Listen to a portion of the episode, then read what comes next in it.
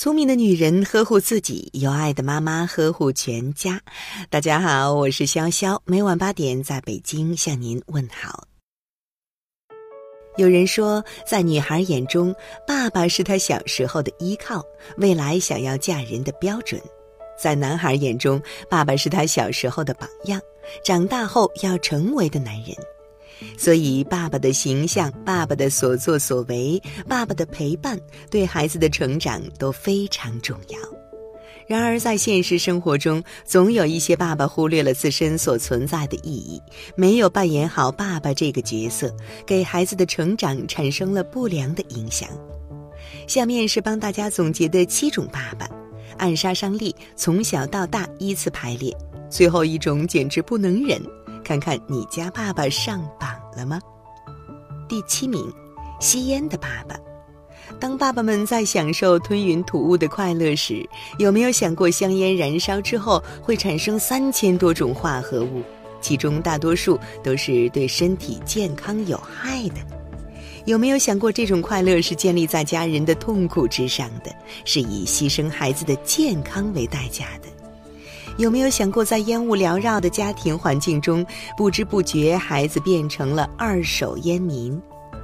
吸烟不仅仅对吸烟者有害，对身边的孩子也有很大危害。爸爸经常吸烟，孩子会容易患上支气管炎和肺炎，发生率与爸爸的吸烟程度成正比。香烟燃烧时释放出来的化学物质会加强孩子呼吸道黏膜的敏感性，增大哮喘的发生。如果爸爸在孩子进餐时吸烟，很容易影响孩子的食欲，诱发孩子厌食。除此之外，还对孩子的学习能力造成伤害，影响阅读、推理和数学。因为尼古丁在体内分裂后所制造的可丁尼，会使孩子的阅读、数学和推理平均成绩越来越低。建议，为了孩子的健康和未来，爸爸们一定要减少吸烟的次数，甚至戒掉烟瘾，为孩子创造一个无烟的家庭环境。即使戒不了烟，也一定不要在孩子面前吸烟。第六名，控制欲过强的爸爸，有的爸爸过于大男子主义，控制欲太强，无论任何事情都是自己说了算。不尊重孩子的想法，爸爸控制欲太强，剥夺孩子自我表现和发表自我看法的机会，会让孩子产生“我不会”“我不行”“我不好”的心理，导致孩子自我怀疑、性格懦弱。控制欲太强的爸爸会过于威严，无形之中给孩子一种压力，给父亲和孩子之间的亲密关系产生不良影响。随着孩子的成长，父亲会越来越成为男孩的典范和标杆。父亲独裁专制，在男孩的头脑中会形成这样的印象：男人和父亲就是独裁者，从而将自己复制成父亲的翻版。建议爸爸要学着放手，给予孩子自我表现的机会，接纳孩子，允许孩子按照自己的节奏做自己喜欢的事。在这个过程中，让孩子展现自己的能力，并挖掘出潜在的能力。第五名，手机不离手的爸爸。爸爸们上班忙，下了班更忙，稳如泰山般的葛优躺在沙发上，手机不离手。老婆让他帮忙做家务，孩子缠着他一块儿玩游戏，从来都是眼皮也不抬一下，半天不肯动地方。上厕所也要带着手机。在厕所一待就是半小时，总之，手机比孩子还亲。爸爸因为手机而忽略了孩子，这无疑是一种冷暴力。孩子会感觉到爸爸是在敷衍自己，自然也不愿与其交流。亲子交流被阻碍，孩子性格会变得孤僻自闭。孩子的很多行为都是模仿家长而来的。倘若爸爸成天拿着手机在孩子面前玩，孩子自然也会有样学样。孩子的自我控制力比较差，接触到手机自然也会容易上瘾，这对孩子的视力、人际交际以及学习特别不利。最重要的是，爸爸醉心于手机而忽略孩子，会使孩子感觉自己不受重视，甚至孩子会觉得爸爸不爱我了。自己没有手机重要。这样的情况下，孩子会变得非常的烦躁，甚至想着法子跟家长对着干，以此博得家长的关注。倘若家长不明情况责骂孩子，孩子会感觉更加的委屈，亲子关系也会随之有了隔阂。建议。放下手机，别让孩子有世界上最远的距离，是我在你身边，你却在玩手机的绝望感。第四名，暴躁的爸爸，孩子就是父母的影子，孩子很会通过模仿来学习。如果爸爸脾气暴躁，动不动就打，动不动就骂，那孩子也很有可能如此，甚至程度更深。父亲遇到不顺心的事情就乱发脾气，那么孩子以后遇见类似的情况时，也会采取同样的方法来发泄。当然，还有另一种情况，那就是父亲和孩子的性格存在两种极端：父亲暴力易怒，孩子会在恐惧中形成卑微懦弱的性格，越来越不活泼，越来越不爱说话，不利于自信心的树立。长此以往，心理发育不健全，如情况严重，还会造成心理阴影甚至创伤的出现。建议脾气暴躁的爸爸一定要收敛自己的情绪，学会用沟通耐心解决问题，而不是动不动就暴脾气，给孩子传递一种正能量。这对孩子的成长来说是一笔无价的财富。第三名，毫无诚信的爸爸。十岁以前，爸爸在孩子眼中就是天，从心底崇拜和信任。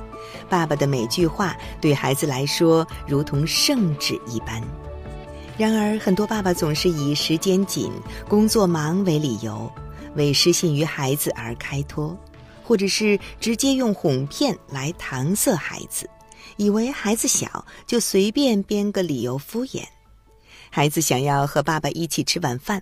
爸爸总是回答明天，可每一个明天来临后，餐桌上总是少一副碗筷。孩子想要全家一起去游乐园玩，爸爸承诺下个周末一定去，可每次当孩子收拾妥当、兴致勃勃出发时，爸爸总是不见踪影。更重要的是。爸爸屡次失信，会让孩子养成对别人不守信的坏习惯，直接影响到孩子的品质和前程。建议，请每一位爸爸认真对待给予孩子的承诺，如果做不到，那就请不要随意承诺，因为你的失信不仅丢掉了孩子对你的信任，而且对孩子的心理产生恐慌感。连最信任的爸爸都说话不算数，这个世界上还能相信谁呢？第二名，不见人影的爸爸。中国家庭一直有个误区：男主外，女主内。爸爸在家庭教育中总是当甩手掌柜，把孩子扔给妈妈管。父亲不能在家庭教育中缺位，尤其是在孩子十二岁之前。